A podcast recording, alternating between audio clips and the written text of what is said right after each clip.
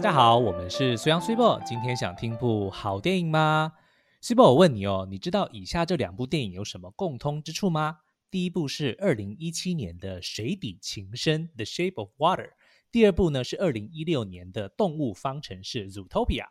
都是非常卖座又知名的好莱坞大片吗？而且我看这两部应该都是得过奥斯卡，然后要不然就是好像《水底情深》应该是最佳影片吧，嗯然后《动物方程式》是最佳动画片。是没错啦，可是其实呢，我想的讲的不是这个，而是这两部电影呢，都曾经被指控过非常严重的抄袭，甚至还被告上法庭。什么？真的假的？这些都是知名的编剧导演哎、而且还是出自于很知名的片商，他们怎么敢抄袭啊？不怕被抓吗？当然会怕，所以我觉得这里面一定有很多的隐情，他们绝对不是明目张胆的想要抄袭，然后被原作者告。然后呢，我相信呢，一定也有一些听众跟我们一样，看了这么多的电影啊，或者以前看了一些小说等等的，也会有想要自己创作原创故事的时候。可是呢，身为创作者，很多的时候我们不太知道要怎么保护自己的作品，甚至还会很害怕，一不小心就被指控说哦你抄袭，就像是今天呢我们要讲的这两部经典的作品一样。所以呢，我们这一集的节目特别约了一位律师来跟我们一起聊聊这个主题，希望能够帮助大家更加理解网络著作权的概念，来弄清楚到底什么是致敬，什么又是抄袭。好哦，所以我们在接下来的两集节目中，也就是今天这一集，然后还有下一集，呃，废话。这是废话，分别来解析《水底情深》《动物方程式》这两部作品的法庭实证案例哦。然后当然啦，下一集还会有另外再挑呃，就是其他的。就是其他援引其他的作品，然后就可以让大家更全面性的了解说，到底什么叫做呃致敬，什么又是抄袭呢？那所以，我们今天啊，毕竟因为是非常专业的内容，还是不要我们两个人在那边乱打嘴炮好了。所以呢，我们今天就邀请了这个重情法律事务所的副所长陈律师，帮我们去补充说，到底台湾的法规啊，然后还有整体的这个呃，就是案例的一些呃实证，是不是呢？就是。有一些可能会被认定为抄袭，然嗯后大家平常是不晓得的。那如果大家还想要听更多，除了要锁定下一集之外呢，也欢迎可以点击文字连结中去听更多经济部智慧财产局的著作权原创我挺你的其他 podcast 节目哦，好，那就让我们来欢迎陈全正律师。耶、那请律师来跟我们自我介绍一下。Hello，大家好，两位主持人好，我是重情法律事务所的副所长陈元正律师。那我主要专注在知识产权、新创产业等等的议题，然后自己也常受邀参加许多的这个著作权的演讲及讲座。当然，其中就也包含了智慧产局它的这一个智慧产权服务团的讲师。那此外，我也经常到企业学校来跟大家去分享著作权等等智慧产权的观念。所以啊，今天很高兴可以来到这边跟大家分享有关电影这样子视听著作的著作权议题。谢谢。好，我们非常谢谢陈律师哦。那我们就直接进入主题好了。接下来呢，我会先一一介绍到前面这两部电影哦，然后跟大家分享一下到底是谁这么大胆敢指控他们抄袭，然后法院的判决又是如何。接着呢，会再请陈律师帮我们解析一下判决的结果，然后还有再加上一些台湾法条的一些呃补充说明补充说明。好了，好，那第一步我们就直接切入哦，就是这个二零一七年的奥斯卡最佳影片哦，《水底情深》的 Shape of Water。那这部电影呢，相信应该蛮多人都看过的。它的导演呢，就是鼎鼎大名的 Guillermo del Toro。他的其他作品呢，包括了《杨楠的迷宫》《地狱怪客》还有《环太平洋》，都是非常口碑跟票房都非常亮眼的大作哦。所以呢，当这部作品被传出抄袭的时候，相信很多人都跟我们一样，非常的讶异。那我再稍微提醒一下大家一下这个剧情好了，就 in case 如果你不太记得的话，那《水底情深》呢去叙述说有一位呃不会说话的那个女主角叫做 Elisa，她是一位孤儿哦，然后在一间研究中心负责打扫的工作。她平常呢不太跟人家社交，也只有两个好朋友。然后呢，呃，一个是同样住在电影院楼上，跟她一样孤单的画家 Giles，另外还有一个就是一起工作的同事 Zelda。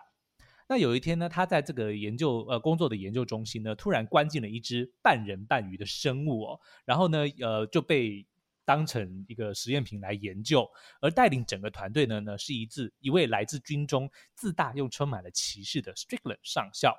那原本这个 Elisa 呢，只会在偶尔打扫的时候见到那个渔人，可是呢，两个人之间却慢慢的发展出了一个非常奇特的情感，甚至电影里面还有一些蛮猎奇的，哎，对，很猎奇的画面，鱼胶的画面哦。那那当然，大家就可能在观赏的时候要斟酌一下你自己的这个年龄分布哦。不过呢。整部片还是非常的唯美，而且具有诗意。那这两个主角就是渔人跟伊丽莎之间，虽然无法用言语沟通，可是他们渐渐呢心灵相通，而剧情就环绕在他们两人之间的爱情故事。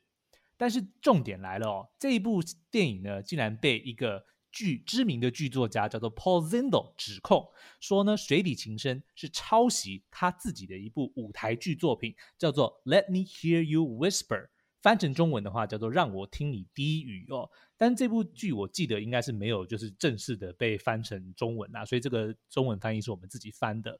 那我现在来跟大家说明一下，就是为什么这个这部作品就是呃《水底情深》竟然会被说抄袭，是因为呢这个 Paul Zindel 就是这个剧作家他说。两部作品里面的女主角呢，都是在实验室工作的晚班清洁人员。哎，其实这蛮精确的呢。对，就是 而且不是早班，不是午班，就是晚班，然后都是清洁人员。对，然后呢，他们都是借由提供食品跟跳拖把舞。然后跟水中的那个生物发展出信任的关系，并且逐渐学习跟水中生物沟通的方法。哎，这个跳拖把舞也蛮精确的耶。是，就是你要嘛，你你平常就是那种什么迪士尼卡通还是什么动画里面跳舞都嘛，就是两个人翩翩起舞而已。对，但是居然还有一一个拖把。是，但是比较明显的差异呢，就是在这个让我听你低语里面的这个主角呢，并不是一只鱼人，而是一只海豚。哦，嗯，然后呢，呃，这两者的实验都跟机密的军事任务有关。女主角呢，都在发现那个水中生物即将被活体解剖杀害之后呢，帮他策划了逃脱的方案，然后也都很巧的都使用了洗衣篮的推车作为逃脱工具，然后另外也有别的工友在过程中协助他们逃脱。所以。相同之处还蛮多的。对啊，这样子看起来，其实呃，就是细数，譬如说晚班清洁人员，然后又都是在实验室，对，然后又都逃脱，然后都用这个洗衣篮拖车逃脱，然后都有工友帮助他们。不过还有一些就是明显的差异，像刚刚提到，除了这个物种的不同之外哦，然后呢，这个水底情深的女主角是不会说话，她是用手语跟水中生物沟通。可是呢，这个让我听你低语的女主角却是能够正常说话的。那另外，《水底情深》的女主角她有一位同志友人哦，可是让我听你低语里面并没有。那最重要的是，两者的结局也大不相同。嗯嗯。那其实呢，那个福斯影业啊，就是这个呃《水底情深》的片商，他就回应说：“哎，事实上这个编导他并没有看过《Let Me Hear You Whisper》这个舞台剧。”对。然后，而且呢，他也提到说，事实上呢，编导他们之前在拍戏的时候，他也不会。不会讳言说，哎，他之前有受到哪些前作来启发？那也很欢迎，就是双方可以讨论。那所以这个 Gilmore de Terror 他就有提到说，呃，其实他他在访问的时候呢，他有说，呃，水底情深的灵感，呃，之一的这个源头呢，其实是源自于一个小说家 Daniel Cross，他建议自己要写一个工友从机密的军事设施中带走。人形两栖动物的故事，人形两栖动物的故，就就其实他当初被建议的这个故事，其实也蛮精确的。是，然后所以他们两个人应该是也有呃所谓的证据啊，不管是 email 还是通话，也有呃就是讨论过这个。这个 idea，所以并不是说这个 Guillermo del Toro 他自己在那边讲说，哦，这是我自己想的，然后没有证明。换句话说，就是这个 Guillermo del Toro 他的态度就是说，如果他有参考任何人的作品，他其实是会非常的公开，而且是非常的诚实的讲。所以他如果说没有听、没有看过这个让我听你低语的话，那就是就是没有看过。哎，这个也蛮吃个人的信誉的。对啊，但是因为他如果真的是大导名导，我相信他应该也很怕这种事，所以而且说实在的，呃，这个我们待会可能会请律师帮我们详细的分析啦。但是我想要讲的就是说，的确他如果真的是参考了这个别人的作品，他没有理由不讲啊。对，对不对？就是对，就是如果硬不讲，然后又被抓到，哇，那就哇，对对这个不仅这个最佳影片的奥斯卡要被还回去，嗯他整个人的信誉也整个就扫扫地了。好，那我们就来看看法院又是如何判决的哦。嗯，其实呢，法院就说这是没有抄袭的。嗯为什么呢？他说啊，那个《Let Me Hear You Whisper》这个舞台剧啊，它的故事是着重在清洁妇跟海豚之间的关系，嗯，而不是像《水底情深》的是清洁妇跟渔人的关系哦。OK，所以主要是我不知道是不是可以这样解读，就意思是说，哦，一个是海豚，另外一个是渔人，对，所以这是不一样的事情。然后他觉得哦呢，虽然两者之间有一点点关联，但是呢，并不足以用呃著作权法去保护这件事情。那所以我不知道哎、乍听之下，我记得我们那时候找到这个 case 的时候，我们两个超震惊的，就觉得说有有以上这么多的呃相同的元素，对，其实看起来好像很明显呐、所以我们就想要请问一下陈律师哦，那第一个就是呃，那法院认定说没有抄袭的原因是可以说是因为是海豚是哺乳类，然后鱼人是鱼类嘛？是可以说是诶不同的物种，然后所以这样就不算抄袭吗？所以是不是说哦，即便是同样的概念，都是这种所谓呃跨物种的相恋，然后只要换成是你是不同的物种，你就不用怕被告了。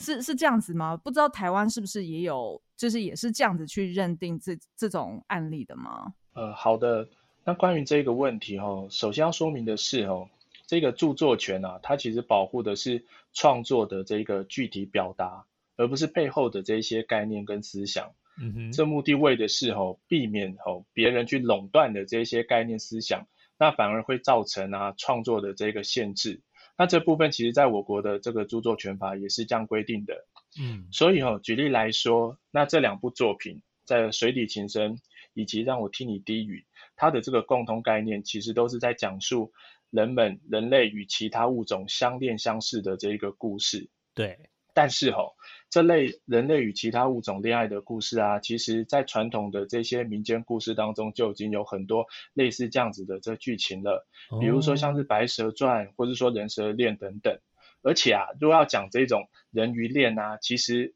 早在之前的安徒生童话当中也有美人鱼的这一个故事啊。但是我我想啦，其实我们也都不会说哦，前面讲到的这两部作品去抄袭了美人鱼的故事啊。哦，这样这样好像有一点，好像有一点理解，因为我、呃、律师以上讲的这一段啊，其实就让我联想到。呃，就是不知道大家熟不熟悉那个金敏这个日本动画导演，他嗯其实也是编剧。那他的一一一部那个二零零六年的作品叫做《盗梦侦探》，哦，最近也有重新上映。哎，对对对，然后呢，其实，在网络上就有很多人讲啊，就说其实事实上啊，他二零零六年就推出了这个动画的概念，就是在梦中犯罪，嗯，对不对？那其实这个概念呢，后后来是被这个诺兰二零一零年的这个全面启动给发扬光大了。是，那其实如果你要看时间呢、啊，二零零六年跟二零一零年，也会觉得说，哎，这创作时间其实很近，就差四年，其实并没有很多，对对不对？因为通常大家都差不多看完之后开始写剧本 开始制作。对对对，那然后就会觉得说，哎，同时期耶，然后又同样的 idea，因为这个 idea 其实是很很创新的，嗯并不是好像不太像你天马行空就会想到的。所以其实网络上也有很多人在那边讲说，哦，抓到了，根本就是诺兰这个大导演是不是抄袭这个日本动画精明的作品？哦。但是根据刚刚律师所说的，就是说，呃，如果只是一个概念的话，其实是不构成抄袭的这个指控的，是不是？嗯呃，对，那这个部分的话，其实呃，我刚刚也很认同，就两位主持人所提到的这些案例，而且就我自己接触的实物的这些经验当中，其实我们可以发现说，任何的一个创作，其实它本身都来自于很多这一些呃素材的这一个激发跟累积啦。换言之，其实创作不并不是这一种横空出世呃凭空出现的。嗯，那在今天呢，这一个就是呃这个案件当中，人和非人类的这一种物种啊，不论是动物、机器人的这种相恋，其他都是一个抽象的这个概念，而且这样的这个想象本来就已经存在于人类的这个社会当中，因此哦。其实任何人都可以自由取用这样子的这个概念去进行创作。所以如果单纯只是因为人鱼链哦这样的这个点子或元素的一个相似，其实呃是不能够就被认定是有所谓的侵权的。哦，对哎，，所以意思是说，在法律上面是允许说，呃，就是他他相信，就是在这世上，就是同时间，然后可能不同地点，的确会有人，就是不同的人同时联想到同一个 idea，对不对？是这个概念吗？呃，这个部分其实是一个呃很重要的问题吼。所谓的这个著作权，因为是采取所谓的这种创作保护主义，也嗯就是说，我们的这个权利的取得，其实呃并不用去向主管机关登记审查才拿到著作权，所以大家呢有可能是在同一个时间哦做出类似的一个创作的，这叫平行创作。那这个部分我们等一下会再细讲。然后呢，我也想做一些补充吼，就是关于这一些电影的这一个设计上面哦，当然也包含了这种电影的这剧本。其实我们可以发现，它是一个就是很细致的学问啦。它在设计上面本来就要有一定这种起承转合的这个逻辑，那才有办法去增加张力嘛，然后唤起这一个就是观众的注意和共鸣啊。所以呢，在这一次的这一个案例当中吼，即使呢哦这两部作品舞台剧和电影当中吼都有有一个所谓的这种科学设施的员工，然后要去解救一个受到科学实验虐待的这一个动物，然后呢在中间呢，比如说实验室等等哦碰到了这一些很多的这种困境等等，那这些结构其实呢哦我们会认为说它都是一个电影常见的叙事手手法和情节的这一个安排啦。那换言之呢，其实它会一个是所谓的这种偏向抽象和笼统的一个概念，那不能因为这样概念的一个相似，我们就被认定说哦有所谓的这一种呃著作权上面的一个侵权。是，那可是我又因为蛮好奇的，因为我们其实前一阵子才另外看了一部美剧，它叫做《神话任务》哦，它是一个喜剧，是在讲说这个游戏公司在在开发线上游戏的时候遇到的一些问题。那他们其实里面就有一个桥段蛮妙的，说他要设计一个呃人物哦，他帮他设定背景故事，就是设定他是反派，然后呢，他要设计另外一个角色是一个呃英雄，然后英雄就会发现说，哎，这个反派竟然是他的爸爸，然后他要想办法去拯救他，所以大家就一听就知道说，哦，这个就是在抄袭《星际大战》。那我的意思就是说，像律师刚刚提到说，哦，可能说，呃，一个科学设施的员工要解救一个实验虐待的生物，这个可能听起来比较抽象跟笼统。但是如果像是像《星际大战》这么明显说，哦，爸爸是反派，儿子是好人，然后就是在最后揭晓说，哦，反派是他爸爸的，这个就感觉是说比较多人。知道比较多人认同说，哦，这个就一听就知道是星际大战的桥段，会不会在法院判决的时候会呃变得比较怎么讲？比较敏感一点，比较敏感一点，就是说，可能就连法官自己都会觉得说，啊，你这个一听就是星际大战啊，就就就反而跟刚刚讲的这个水底情深可能比较少见，或者说比较呃没那么广为人知，会不会有一些差异呢？嗯，确实没有错哦，就是当然这一个剧情的这一些独特性，那也可能会影响到就是呃实物判决的这个认定。那当然这个剧情独特性与否，我们可以再继续的往下讲哦。嗯那我们刚才已经有谈到了，就是著作权呢，其实它是呃不保护呃所谓的这种抽象的一些概念跟思想啊。换言之呢，其实创作者他是并没有办法以这种概念跟思想的这一个就是独占，然后去指控呃他人侵权的。所以呢，就是其实呃确实有可能会有呃两个作家，那刚好都呃萌生了类似或相同的这个灵感。当然，可能他们来自于类似生活间的启发、类似事件的这一个启发等等，所以呢，呃，在同样的这一个概念之下，那用呃各自的这个方式呃去表达出来，呃，比如说我们都把它写成了一个剧本，那虽然呢，呃，彼此呃没有见过对方的这一个作品，但创作出来的这一个作品的成果却有一点点的这个相似，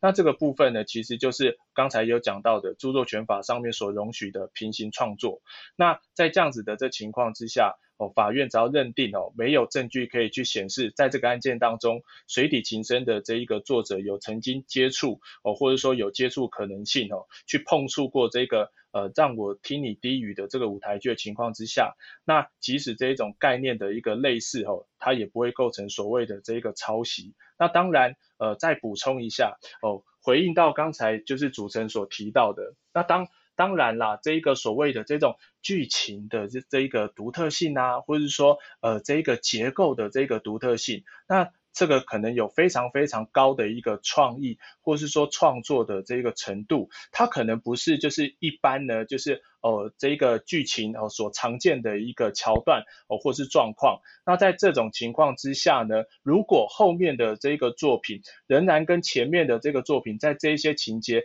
有高度的一个雷同或叠合的情况，那当然就比较有可能会涉及到哦所谓的这一个就是呃表达的一个侵害。以及呢，就是所谓的这种著作权的这个侵权的，哦，就俗称的这个抄袭啦。懂。那我又有另外一个还蛮有趣的一个想法，就是今天的案例哦，就是是呃这个舞台剧指控电影抄袭。那因为根据我们自己的这个认知哦，当然这对以这种好莱坞的大片来说，它的观众人数应该是肯定会比这个舞台剧多得多。哦所以今天反过来就是会呃法法院判定或者说法院认同说导演电影导演并没有看过这个舞台剧的可能性是很高的。但如果今天情况相反，今天是反过是电影来控控诉这个舞台剧抄袭它，那因为电影相信看的人就很多，那是不是有可能法院就会比较倾向于说，哦，那舞台剧的这个编剧看过电影的机会应该就很高，会不会有这样的情况呢？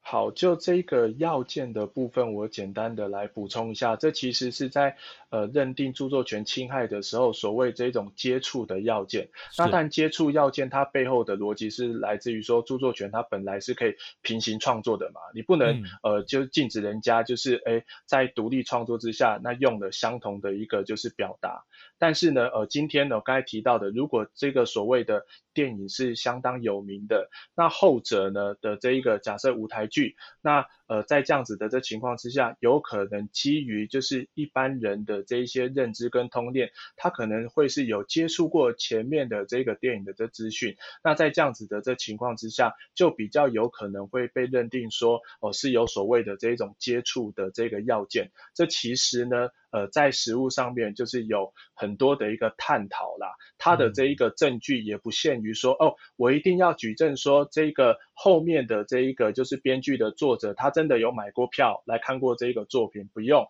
他其实用这种间接证据的方式哦，比如说呢，前面的这个作品相关的这些推广啦、广告啦，或者是说他的一个知名度哦，都可以去作为一些呃对应的佐证哦。那这个给大家参考。哎，那如果这样子直接简化成就是我们一般平民哦，就是对于法律不是这么理解的人，会不会就会有这种误解，说那其实反正就是不红的告红的，就是不太容易成功。的的一个，就就是一个迷思，有没有？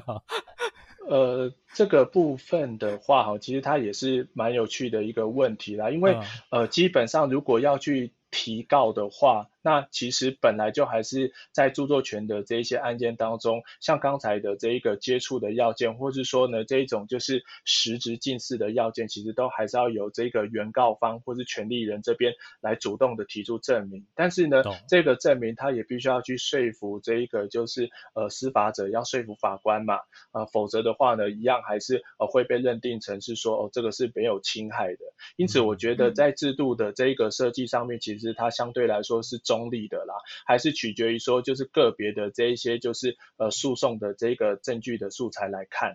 嗯，而且我觉得著作权法用这种所谓允许这种平行创作的概念呢，我觉得其实对于创作者来说是好事，因为等于是说你就不用害怕，就你就尽量的去发想，然后。然后你发想完之后，你创作出来之后，你就到处去宣传说这我做的，这我做的。就是我觉得他其实某种程度也是鼓励大家尽量的去蓬勃发展，去尽量的呃，就是不用害怕的去丢出你的 idea，对不对？其实好像是感觉法律这样设计也是不无道理啦。哎，那这样子律师，我好奇哦，就是如果我们换个角度来想，就当初这个呃愚人，哎，算愚人还人鱼？都 都可以，对，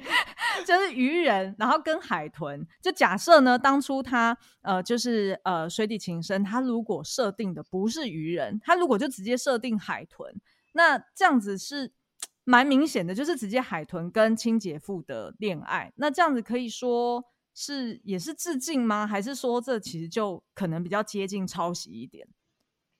哦，了解，就也就是直接用同一种的这一个。物种。哎对对对对，因为在我们刚刚看到的判决，的确法官的这个其中一个就说，哦，因为鱼人跟海豚是不同的物种，这是他实际法官讲出来的理由嘛。那所以我们就好奇说，那要是水底行生不小心也用了海豚，那是不是就成案的机会会高很多？嗯好，关于这个问题哦，其实呃，我们会认为说啦，就是呃，关于这个选择使用的这个物种哦是相同的情况之下，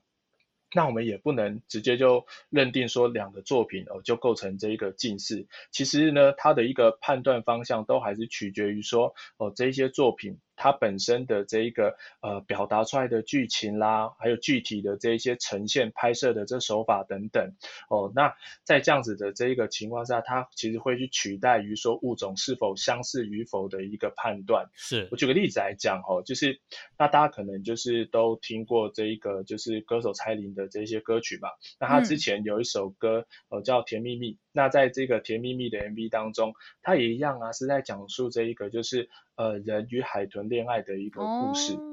对，哎，可是为什么大家都很它爱跟海豚谈恋爱？奇怪嘞。我觉得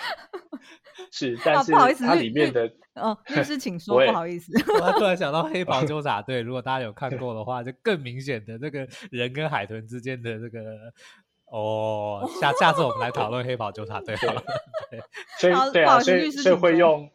海豚这样子的一个角色，可能也是因为说，就是它它相对来说是一个比较很高智商的一个动物嘛，所以大家其实都、哦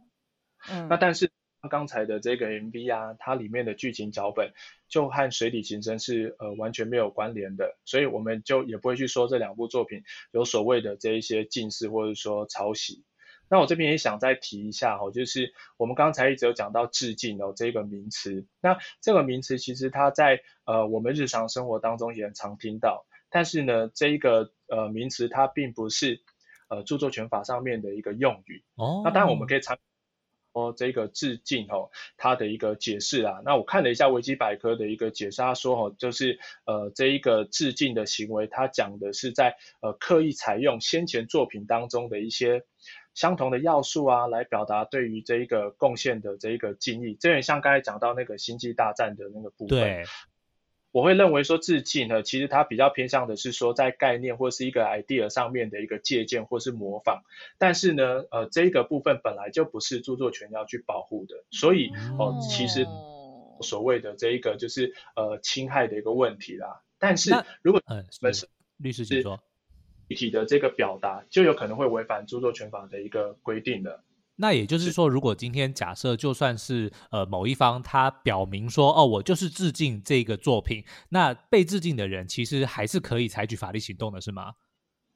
呃，这个部分其实就要看的是说，我们刚才也有讲到，其实致敬这个名词，它并不是一个很精准法律上面的一个用语，因为法律没有规定说致敬的一个定义，所以对。哎，我可能讲说这是一个致敬，但是其实我是呃整部把它 copy 过来。啊、那但是我可能是恶搞。哦哦，这叫做戏谑放作，所以我们还是要实实质来看，说到底他的这个致敬的这一个行为，他实际上面他做了些什么事情？哦，他是去复刻了或去使用了前面作品的概念呢，还是说已经是前面作品的这些具体呈现的这种表达的这个结果？万变不离其宗啦，就是判判断的一个逻辑都是这个样子的。具体的这个表达，著作权保护，所以他人不能随意的一个使用。抽象的思想概念，著作权不保护，那这个部分比较没有所谓使用上侵权的问题。OK，哦，所以这个意思就是说，大家也不能想说，诶，我就到处说我致敬你，我致敬他，然后就好像可以就是脱身。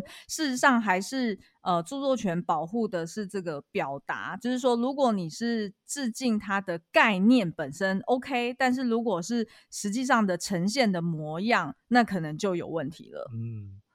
那我这个法律白痴可以就是再再举一个很蠢的例子嘛，就是比如说哦，如果我今天呃看到了这个有有人有一个东西，然后我没有问他，我就借用了，我就拿走了，然后被抓到的时候我就说哦，我只是借用而已，但是法律上其实会判定这个就是偷窃嘛，就所以也就是说我我可以表面上哦我只是借用他的东西，但是我没有告知，所以就不不能用这个当成借口，不行，这对不对？对，因为因为其实我这样听下来，感觉就是说概念跟 idea 这件事情是 OK 的，就是如果有雷同是 OK 的。那除非真的是呃，就是提出告诉的人，他可以证明说，哎，他当初有偷看过我的什么东西，那可能有嫌疑。否则照理说应该是会保护。这种叫做平行创作的对，好，我的例子很烂，我们待会就直接把它剪掉。对你那例子真的很烂，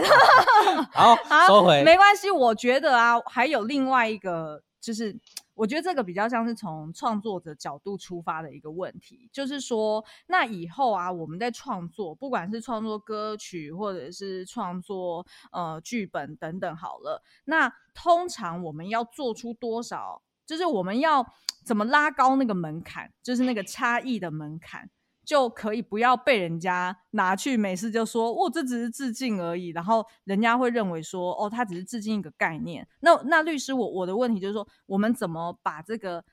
呃致这这个门槛给拉高，让他让让他人不容易说我只是致敬而已。嗯。好的，呃，这个部分呢，其实呢，我想表达的是说，呃，每一个作品啦，还有这一个著作的类型都不一样哦，所以法律上面并没有一个所谓的说，哎，呃，多少的比例哦叫做致敬哦，多少的比例哦叫做这一个所谓的这抄袭，它并没有一个所谓的这一种绝对安全的一个差异标准。那像过去我自己的这一个就是实务经验，也常听到一些说什么，哎，歌曲的一些。参考或使用，哎，不要不要使用超过呃三分钟哦，不叫抄袭哦等等。这可是这个实际上面其实它并不是一个所谓绝对的一个概念，这个还是要有个案的去判定。不过呢，这边哦我会呃给的一些建议是在于说啦，就是。当我们每一个人哈，在创作的这一个就是过程当中啦，那只要我们能够添加越多哦，不同于这些呃前面的这些致敬作品，或是说我们参考的这个素材，它的这些元素或细节，当我们有越多的一个独特性哦，比如说跟前作不同的这些结局啦，哦，主角的家庭生活背景遇到的这一些事件等等哦，那在这些部分呢，越多的这一个差异，就代表说我们自己作品的这一个。原创性是越高的，在这种情况之下，就越不容易被指控说是所谓的这一个前前面作品的指指控或抄袭。那此外哦，就是我也想讲一个很重要的这个观念，叫做必要场景原则。是这个必要场景原则，它是呃我们在做这一些呃作品是否会近视的时候，常会提到的一个观念。它的意思基本上是说啦，就是哎我们在处理一些戏剧或小说的主题的时候啊，那某些的这些事件哦角色布局啊，或者说布景等等，那常会因为联想或者说这些是太过普遍以及基本的，那变成是成为这类型的这一种主题呃不可或缺的一些要素。所以呢，如如果哦，今天哦，即使两个这一个不同的这作品，它对于一些角色布局和布景上面哦，有这类的一个类似，也不会构成所谓的一些著作权的这个侵害。哦，我懂了，也就是说，如果我们今天都是在讲，比如说校园的这个恋爱剧好了，那就基本上就一定有学校，一定有制服，然后一定有男女同学，就类似像这样子的东西，就不可能会就就会被认定说叫做必要场景原则了。对，就是举例来说，像刚才提到的这一种校园小清新的爱情片，那可能通常男主角大概的特质都是要比较调皮的嘛。那女主角的，瞬间想到十几部电影都是一样的。对对对对对，真的很刻板印象哎。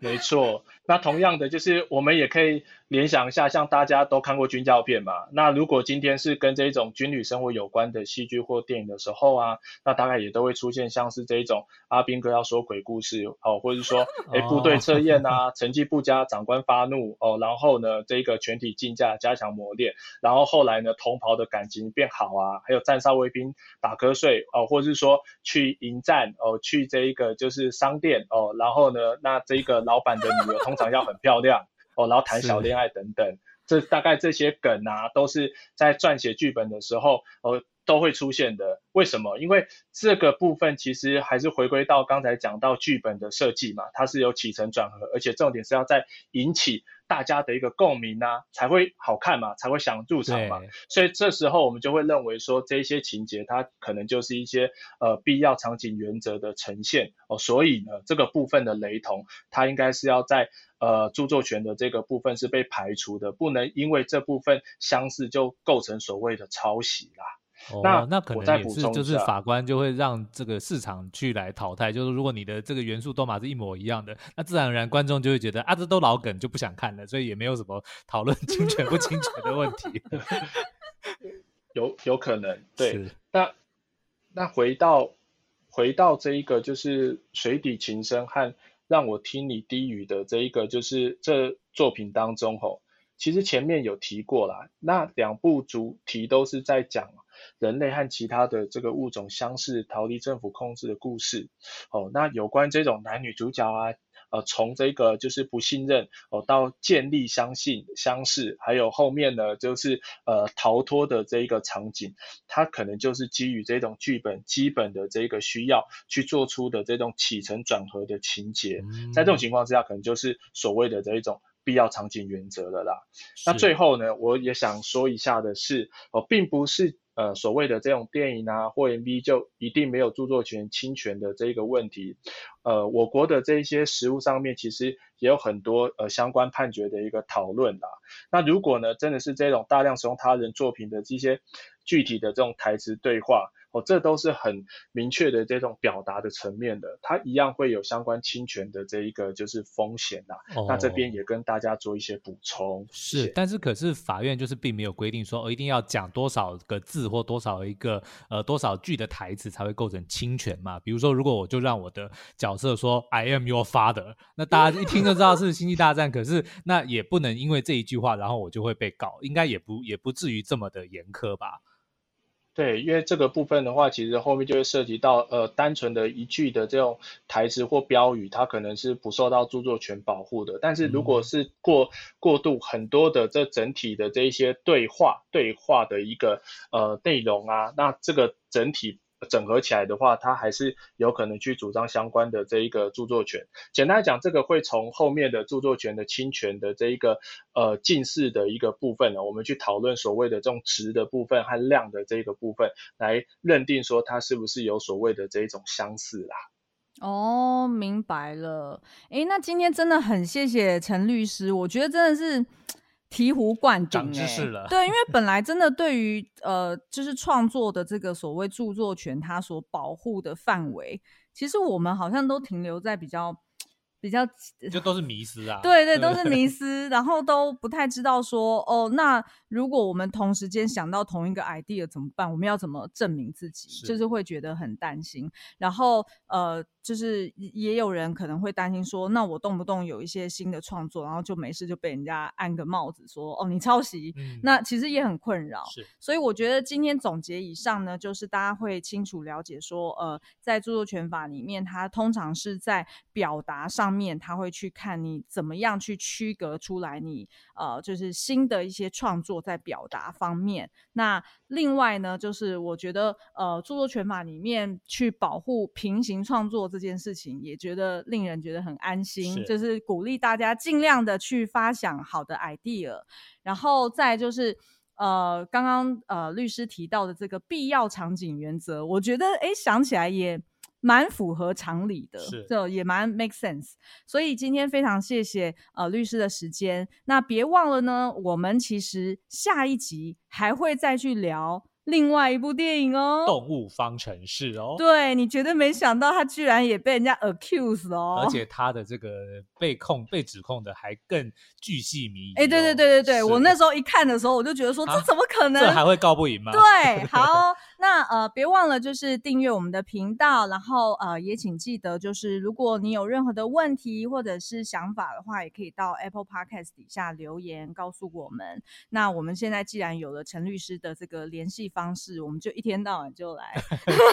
利用它一下，没问题，没问题。然后，然后也请记得大家，呃，如果对于这个呃今天的节目觉得诶很有趣的话呢，你也可以到 Facebook 里面去搜寻著作权。原创我挺你的这个粉丝页哦。那呃，他们现在上面还有在办活动，可以参加抽奖哦。嗯，好，那今天的节目就到这边我，们下次再见喽，拜拜，拜拜，拜拜，谢谢两位主持人，拜拜。谢谢。